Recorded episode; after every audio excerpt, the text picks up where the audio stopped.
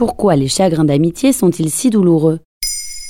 Merci d'avoir posé la question. Le 30 juillet, on célèbre chaque année la journée mondiale de l'amitié, une façon de rappeler l'importance de ce genre de relations qui nous accompagnent toute notre vie. Source de bonheur, elles peuvent aussi dans certains cas s'avérer néfastes. Alors maintenant vous savez, vous propose tout au long de la semaine des sujets divers liés à cette thématique. Bonne écoute les ruptures amoureuses laissent des traces douloureuses dont il faut parfois des semaines, des mois, voire des années avant de s'en remettre. Tout le monde n'a peut-être pas connu ce sentiment, mais peut l'avoir vécu d'une autre manière pour ce qui est de l'amitié. On part donc du principe qu'une relation amicale est aussi forte qu'une relation amoureuse. Oui, c'est un point sur lequel s'accordent de nombreux spécialistes depuis des décennies, voire des siècles. En amitié, on peut vivre les mêmes choses qu'en amour, confidence, moments de partage, de peine et aussi séparation. Sur France Inter, la psychologue Anne-Laure Buffet expliquait cela dans une émission consacrée à l'amitié. La relation amicale est une forme de relation amoureuse justement parce qu'on se projette dans la relation. Il y a autre chose. En amour, on va d'une certaine manière moins se livrer qu'en amitié. Avec nos amis, particulièrement les amis d'enfance, on a ce sentiment qu'ils savent tout de nous et qu'on peut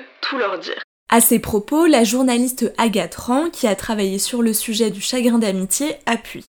On s'attend à ce que l'histoire se termine un jour, alors qu'en amitié, quand elle se termine, on se dit qu'on n'est pas à la hauteur. Comment se caractérise un chagrin d'amitié? Comme toute rupture, il est difficile d'établir des généralités parce qu'un chagrin d'amitié prend différentes formes. Il y a notamment les histoires amicales qui s'étiolent petit à petit sur des années lorsque deux amis d'adolescence finissent par perdre leur lien après avoir pris des chemins de vie différents. La psychothérapeute Dominique Chapeau détaille ce point auprès de Doctissimo. Les sentiments évoluent au cours d'une vie. Rien n'est figé et nous n'avons pas les mêmes amis à 20, 40 ou 60 ans. Maintenant, avec les réseaux sociaux comme Facebook, les gens tentent de retrouver leurs copains d'enfance. Mais souvent, ils se rendent compte qu'ils n'ont plus grand-chose à se dire après quelques années.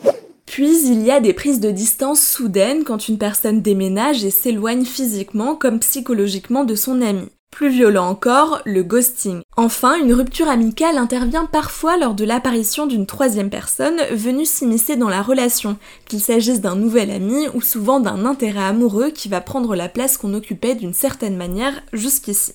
Et y a-t-il des degrés différents de chagrin Le niveau de chagrin ressenti dépend de la proximité avec la personne perdue. S'il s'agissait d'un ami vu occasionnellement, le manque peut s'estomper rapidement. S'il s'agissait du meilleur ami avec qui on avait des contacts quasiment quotidiennement, c'est différent.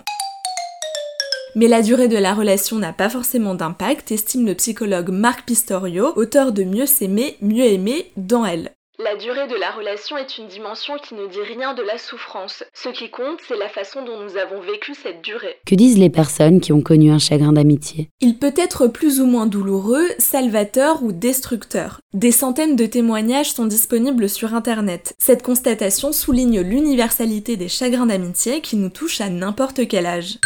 Une femme nommée Clara a partagé son témoignage douloureux à Marie-Claire. Après 19 ans d'amitié, elle révèle que 3 ans après sa rupture amicale, elle n'arrive toujours pas à s'en remettre et pleure tout le temps. Le sentiment est le même pour Hélène, 40 ans, qui se confie auprès de West France, expliquant qu'elle a pendant très longtemps de son amie et parlait même d'un processus de deuil. Quels sont les conseils pour s'en remettre? Le schéma est similaire à celui de la rupture amoureuse. La communication et le partage sont la clé afin de comprendre comment est intervenue la rupture amicale et quelle réelle relation on entretenait avec la personne.